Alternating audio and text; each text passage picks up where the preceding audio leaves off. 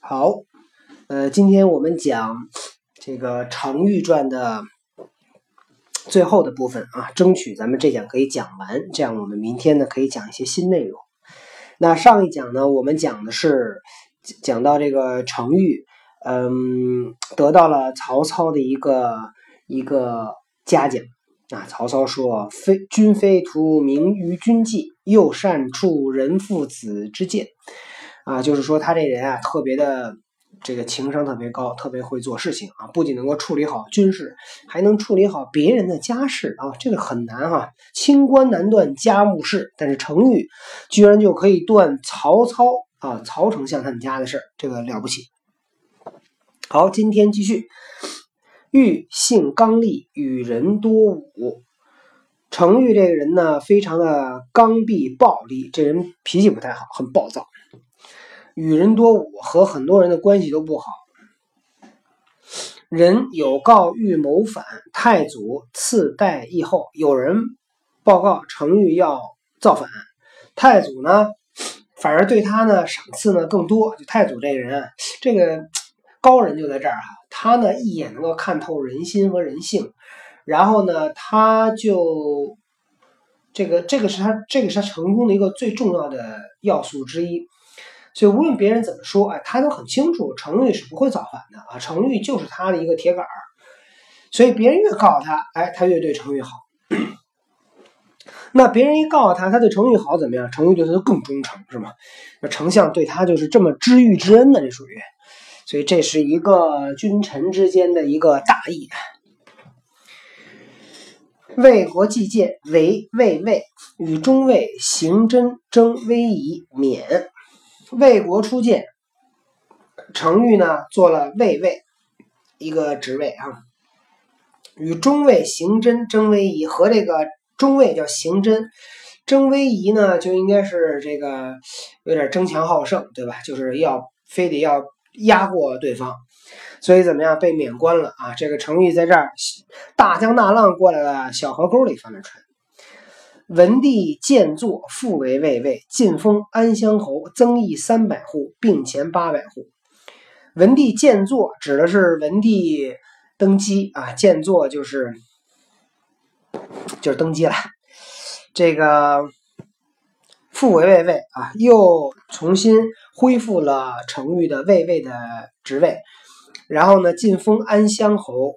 增邑三百户，给他增加了三百户封邑十亿，然后呢，和他之前的封邑呢合并起来的是八百户，分封少子延及孙小列侯，分了程分了程昱的少子，就是小儿子叫程延，呃，孙子叫程晓，做了列侯。方玉以为公，会薨，帝为刘悌，追赠车骑将军，谥曰肃侯。这个程昱马上就要被封为公了啊！这个公侯伯子男是这个呃爵位里边最高的一个等级，哎，看出来这个程昱有可能做到公。那公下公的再往上做就是什么？就是王，对吧？王再往上做就是什么？就是皇帝。所以，呃，这个一般来讲，王呢都是皇帝的这个亲戚，对吧？这个他的什么哥哥弟弟啊、叔叔大爷什么的，所以能够做到公。就是属于呃非皇室里面的最高等级，最最最最最高等级，所以程昱离最最最最最高等级一步之遥啊！但是他这个去世了，那皇帝呢就为他流涕，就是痛哭啊，就是很舍不得他，然后追赠他做车骑将军，谥曰肃侯，谥号肃侯，谥号肃。魏书曰。魏书曰呢是怎么记载的？说玉十年八十啊，程昱死的时候呢是八十岁。是语曰啊，另一部书里面记载，初太祖伐时，欲略其本县，共三日粮，颇杂以人仆，由是失朝望，故备不至功。记录在《世语》里边有这么一个小的插曲，说早先的时候，这个太祖。呃，没有成成事之前，有一次呢，他的这个可能是军队缺粮，于是呢，这个程昱就全力支持，把他本县里边的这个所有的粮食都搜集起来，给太祖送过去了，三天的粮食。然后在粮食里面还送了一些什么人脯？什么叫人脯啊？脯就是干儿，对吧？我们吃的果脯就是果子酿酿的干儿。那人脯是什么？人脯就是人肉干儿啊。在那个战乱的年代，呃，这个人相食啊，我们在之前讲的《武帝纪》里面啊，包括其他的一些记载里面，就是数次看到人相食的词哈。所以在在东汉末年，这个吃人这事儿可可别觉得奇怪，很正常啊。当时的社会现状就这样。然后，但是。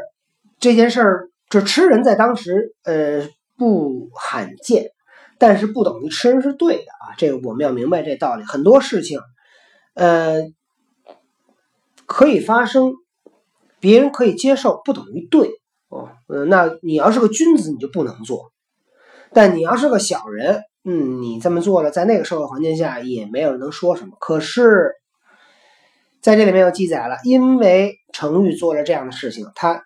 失朝望啊，朝廷里面的人就觉得他这样做是不对的，故位不至公，所以他最后没有做到公爵，这个可能是主要原因啊。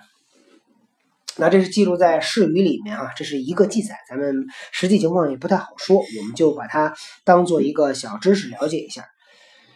程昱死了以后呢，子武嗣，他的儿子叫程武，接替了他的爵位。程武武薨，子克嗣。程武死了。他的儿儿子叫程克，呃，来接替。呃，克死了呢，是程良来继承这个爵位。好，那么《程昱传》有关程昱的内容呢，基本就结束了啊。那在接下来这部，在《程昱传》最后呢，记载了程昱的这个孙子叫程晓。有这么一段啊，其中呢记载了程晓写的一篇文章啊，我们现在就是来主要讲一下这个内容。小家平中为黄门侍郎，程晓是程昱之孙，在家平中年被封为黄门侍郎。家平呢是曹魏的这个齐王。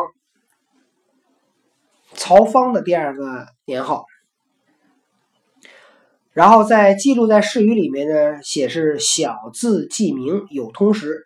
程小呢，字季明啊，季就是这个季节的季啊，呃，那么季就是什么？这个伯仲叔季啊，家里的最小啊，或者是老四，有通识啊，他就是这个什么都懂。时孝事放横放横，小上书曰：“说在这个时候呢，孝士放横。孝士呢是在三国时候魏国、吴国所设置的一个专门侦探、侦查、刺探官名情事的官名，是皇帝和执政的耳目，就相当于特务啊。能不能做到明朝的这个东厂，可能没有那么大的势力。”但是他的工作是类似的啊，因为他有监监察御史嘛，他在正正式的这个官官位的序列里面是有专门做这个工作的，但他还特意又又安排了一个角色，就是在官的体系之外的一个特务系统。那么这个职职位呢叫校士，在这会儿当时呢校士放横就是特别的蛮横，特别的厉害。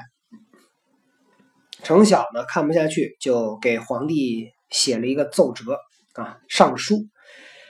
周礼云：“设官分职，以为民籍。”再说周礼是这么说的：“说我们设置官吏啊，像是按照这个职位来排，以为民籍。民籍呢，就是民众的准则啊，这就是我们这些官员都是有准则的。”春秋传曰：“天有十日，人有十等。”春秋里边说，天上有十个太阳，人有十个等级。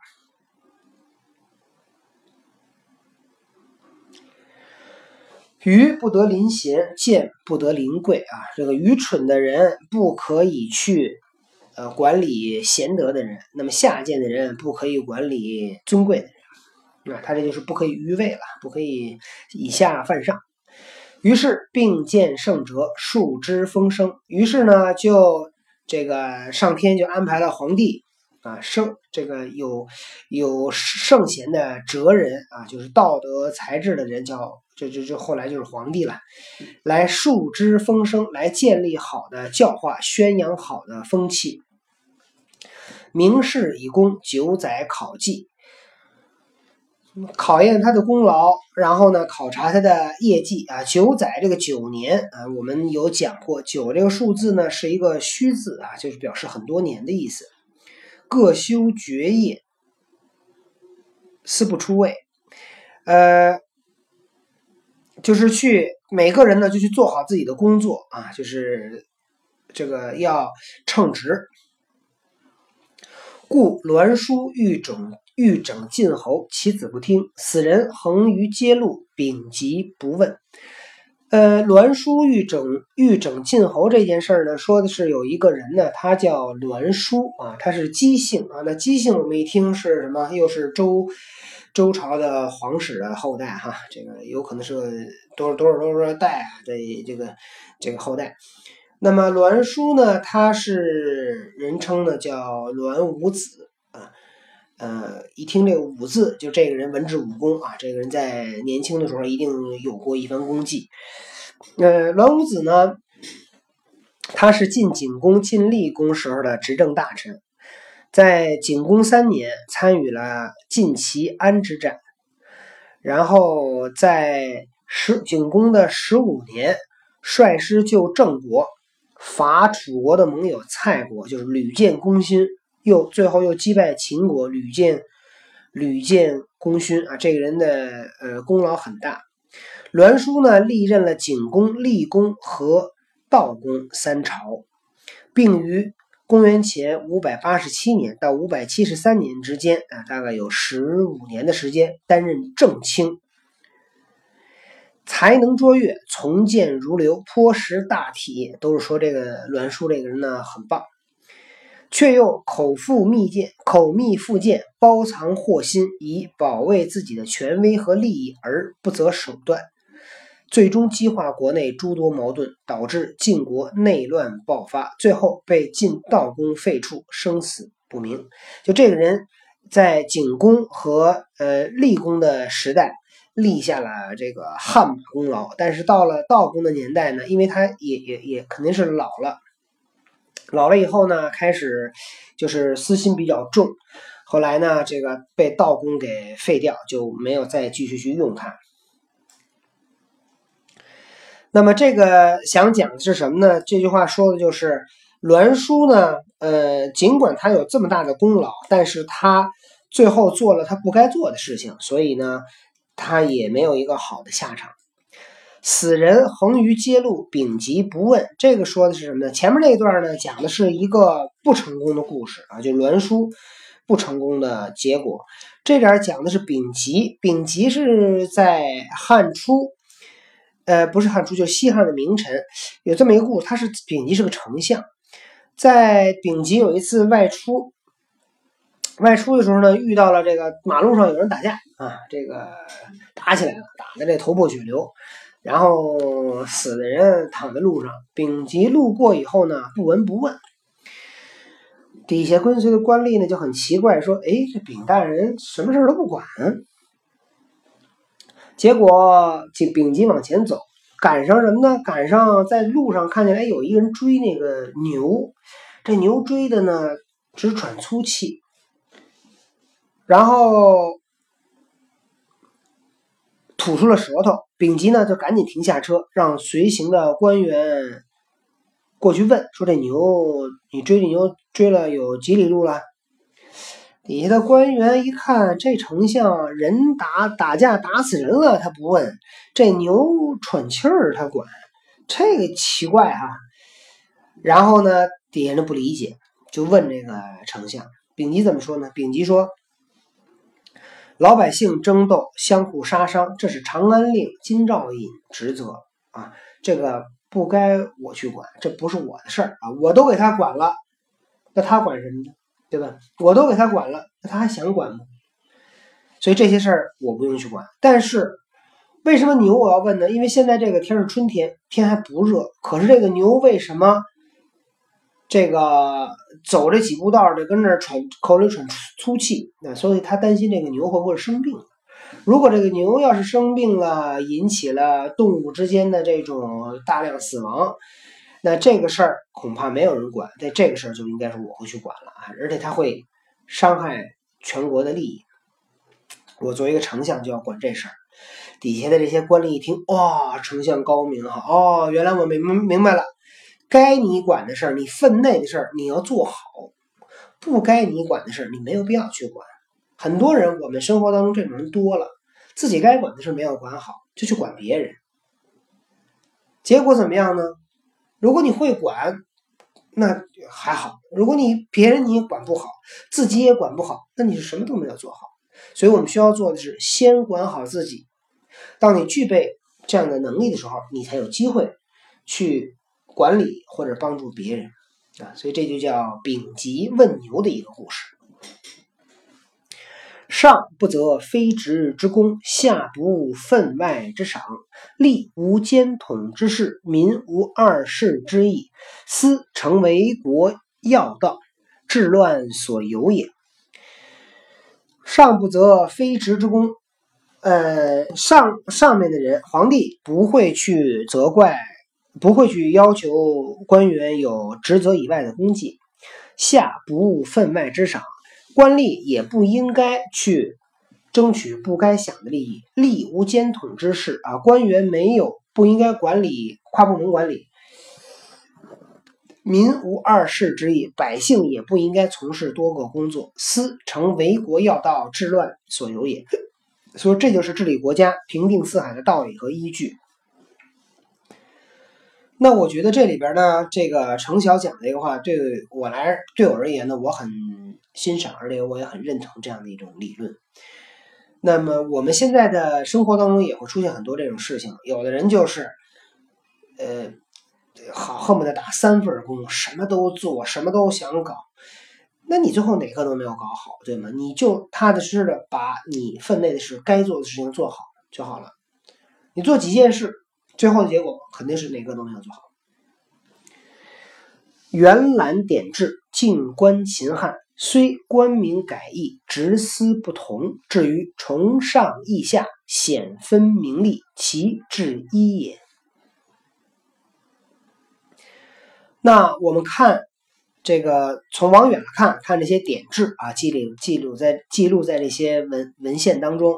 近观秦汉，往近了看呢，我们看这个秦和汉啊，随官名改易，这官的官的名称啊改来改去，职司不同啊，那么他的这个职位啊，他的管理权限不一样，但是他崇上义下，他对上对皇帝的这种对皇帝的这种忠诚，对下下属官员的管理啊，这个是要求的是非常的明确的。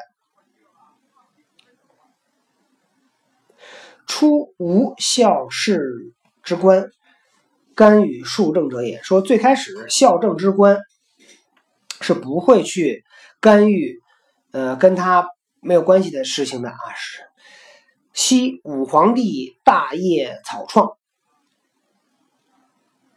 众官未备，而军旅。勤苦，民心不安，乃有小罪，不可不察。故至孝事取其一切耳。然简欲有方，不至纵肆也。孝事这个官呢，是从汉武帝开始设置的啊。在当时，汉武帝呢大业草创，汉武帝是南征北战，打下了江山。但是因为连年征战呢，这个也会造成了国家的一些负担。所以呢，这些官员呢都忙于这个战事，打仗的也很辛苦，老百姓呢也不生活也不够安定，所以呢就会有一些小的错误，这些事情呢是不可以不检查的。所以汉武帝呢设置了这个官呢叫校事，然后呢就管这些事情，但是呢他管理的呢检狱有方，就是要检查的非常好，所以呢就。这个校事呢就不会胡来！此霸市之权宜，非帝王之正典。说这是霸市的权宜之计啊，在特殊时期的一个权宜之计，并不是一个盛世的一个一个正常的点法。其后渐蒙渐任，复为疾病，转相因仍莫正其本。结果这个为这个官员这个职位创立下来以后呢，慢慢慢慢的就就转正了，就变成了一个常事了啊。遂令上察官庙，下设众司，官无局业，职无分县，随意任情，唯心所事。于是呢，皇帝就命令这个校士啊，向上查宫庙啊，查这个祭祀，什么都管；向下管理所有所有的官儿。那么不管官员的大小、职分、职呃这个职务的这个多少啊，就随便管，呃随心所欲啊，就有点这种，就有点这种呃，怎么讲，就是不受不受约束了。法造于彼端，不依科诏；欲成于门下，不顾父训。那么法律什么叫法律啊？就就在这个笔尖上啊，写的是什么就是什么，不依科照，也不依。依靠国家的那个那个法律了，那欲成于门下，需要抓谁就抓谁啊，也不去也不去完成正常那个司法的过程。其选官属以谨慎为粗疏，以从同为贤能。那么选择校士和这个相关的这些官员的时候呢？谨慎的人他就不用啊，他就喜欢用那些嗯能说的人、胆儿大的人啊、敢干的人。其治事以克暴为功利，以循礼为怯懦。那么这个校士他做事情的时候呢，他严苛呃残暴，就认为他是公严；以他循礼啊呃这个这个呃按照制度来做，那就认为他是怯懦、怯弱。外则托天威以为声势，内则据群奸以为腹心。那么对外，他呢托天威，也就皇帝给授权了啊，作为他的一个这个最后的支撑。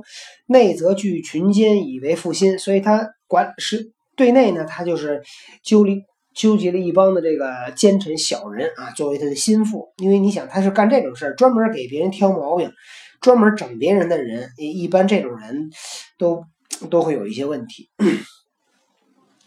大臣持与分事，含忍而不言；小人为其锋芒，欲结而不告。那大臣呢？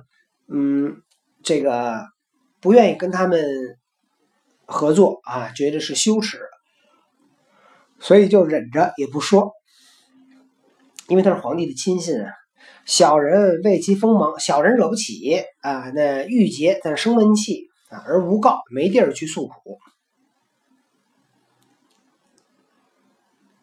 致使隐魔隐魔攻于目下，肆其奸特，罪恶之助，行路皆知；先恶之过，积年不闻。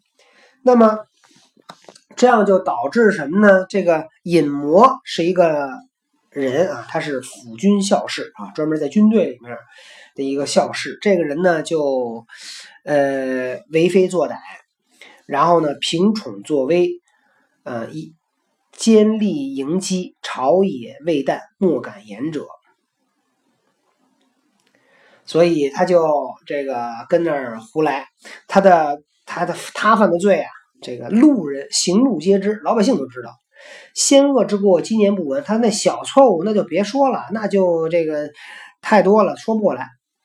既非周礼设官之意，又非春秋十等之意，说这个可不是。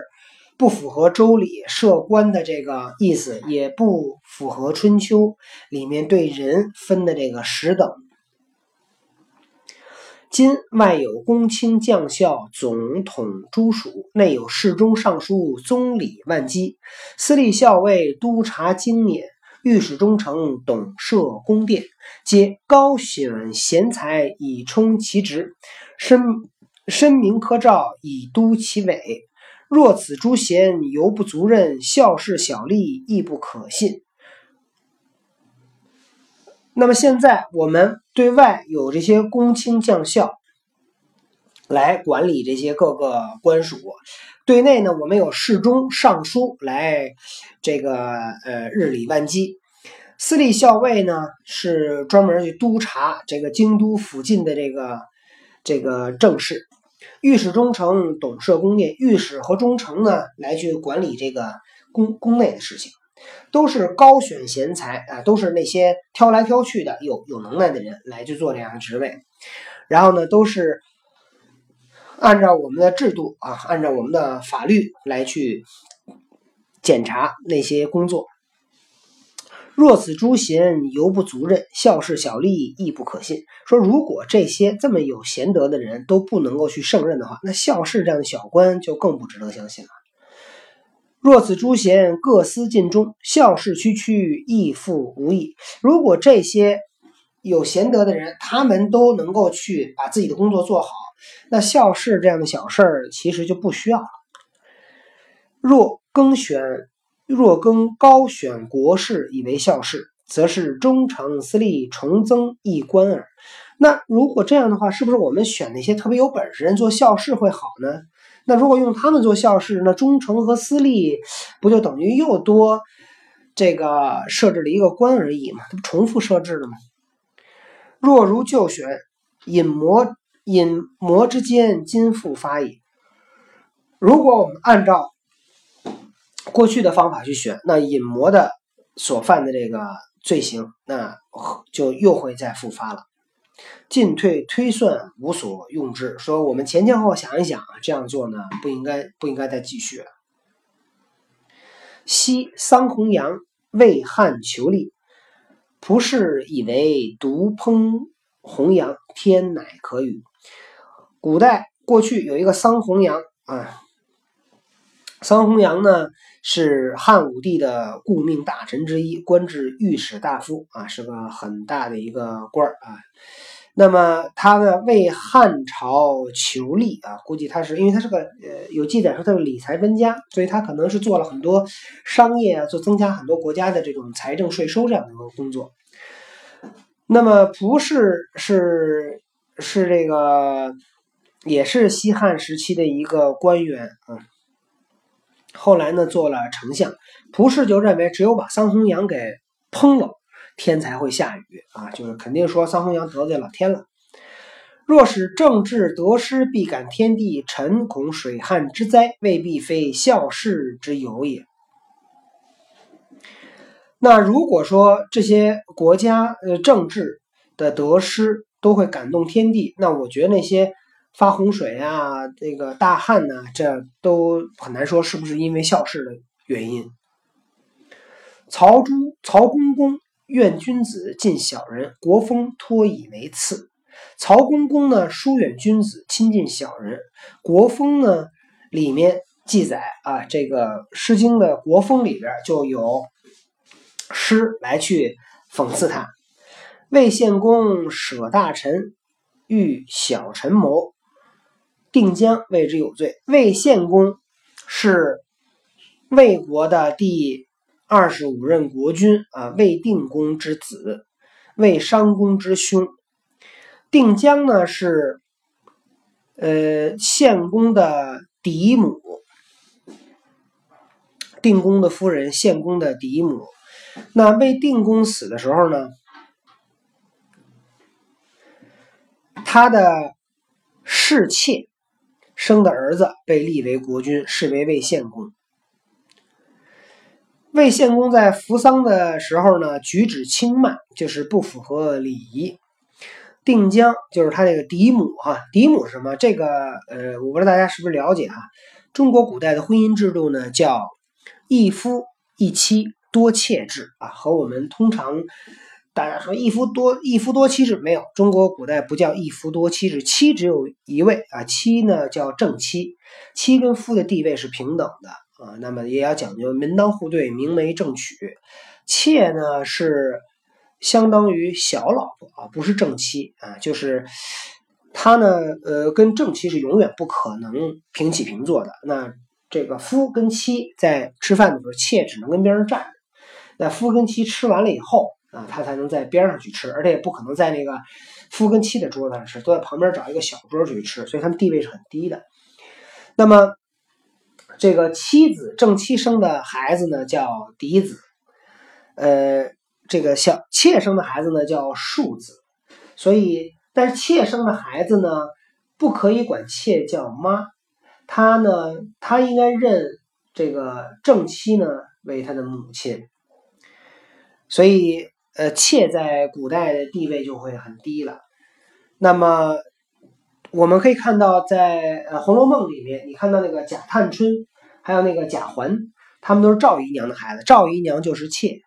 王夫人就是妻，所以贾探春就不认赵姨娘，因为赵姨娘这个人确实也是为人做事呢，非常的，呃，呃，叫什么这个提不起来，所以呢，探春呢就很很瞧不起她自己的生母，所以她就不认这个赵姨娘是她的母亲，就说我是王夫人的孩子，所以我们也看到，其实妾的地位很低。那在这个故事里面呢？我们看到献公是妾生的，那他的嫡母呢就是定江，就是姜氏。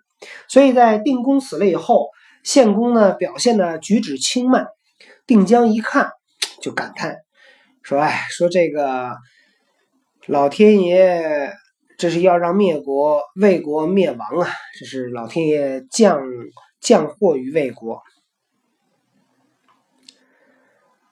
那么这就是定江，定江呢就说献公有罪啊，说他是亲近小臣啊，这个远离大臣。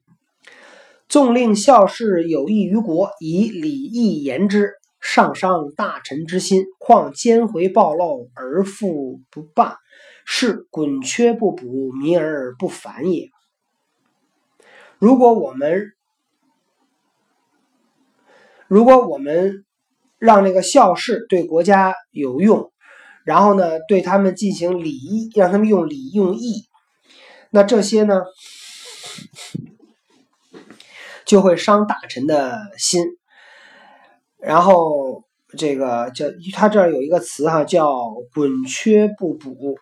滚是指皇帝呀、王啊的一个服装。滚缺呢，就是指衣服破了，也就是指呢帝王执事的缺失。补呢，就是弥补，也就是说帝王有次事情做错了呢，没有弥补啊，弥而不返，就是错了以后坚持不改错。就如果你要是非说孝事有益于国，那这就属于弥而不返。那这篇文章呢，是程晓看到孝事呢，这个。为非作歹，所以向皇帝写的一篇书啊，一篇文章。于是遂罢孝士官。哎，皇帝看了以后，果然把孝士这个官呢就给免掉了。小迁汝南太守，年四十余薨。那程晓呢，最后被升迁做了汝南太守，到四十岁的时候呢，也是去世了。好，那么在程昱传里面，最后我们听的是程昱的孙子程晓的一点点故事和他写的一篇书文。程昱传呢就讲完了，所以在程昱传里面，我们看到的是，呃，程昱这个人呢，这个嗯，深明大义，啊，自己做事情呢有自己独到的见解，敢于向皇帝呃直言啊，或者说敢于向自己的呃上司。去直言，也获得了一个非常大的一个成就啊！最后也是善终，虽然没有做到公爵，但是也是基本上是善终的。所以这就是在呃东汉末年，呃到魏，呃有一位在魏国里面有一位非常著名的一位谋士哈，叫程昱。那么我们听了程昱的故事，我们在想，哇，这个曹操手下牛人啊，真是牛！但是大家是不是知道曹操手下四大名臣是谁呀？是荀攸、荀彧、郭嘉、贾诩，还没有程昱，说明程昱这么大本事，在曹操手下还不算本事大的，是吧？所以我们讲完了程昱，那我想接下来呢，我们再听一个魏国的谋臣的故事。那这个人呢，嗯，是被曹操认为是一个奇才啊，然后确实也为曹操呢，呃，出了很多的安邦定国，出了很多非常棒的这个。这个建议，呃，但是这个人呢，这个英年早逝，三十几岁就去世了。呃，最后呃，到到后来，乃至于到后来，曹操在赤壁蒙难的以后，还痛哭说：“惜哉某某，痛哉某某啊！如果我有某某在，我就不至于赤壁惨败。”那这个人是谁呢？我们下次再讲。